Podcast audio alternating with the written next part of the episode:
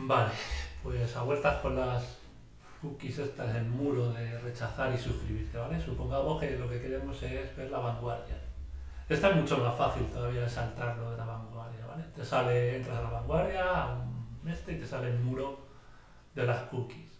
¿Cómo podemos hacer para leer la noticia sin tener que aceptar las cookies? Bueno, el truco está en que ponemos el ratón aquí a este lado y con la ruedecita lo vamos dando y vamos leyendo por ahí entre medias que se ve, ¿vale? ¿Veis? Que se ve ahí la noticia, la vas leyendo y ya está. Y cuando te hayas cansado de la tontería, pues lo dejas y te vas a otra página. Y esa es la gilipollas que quería contar.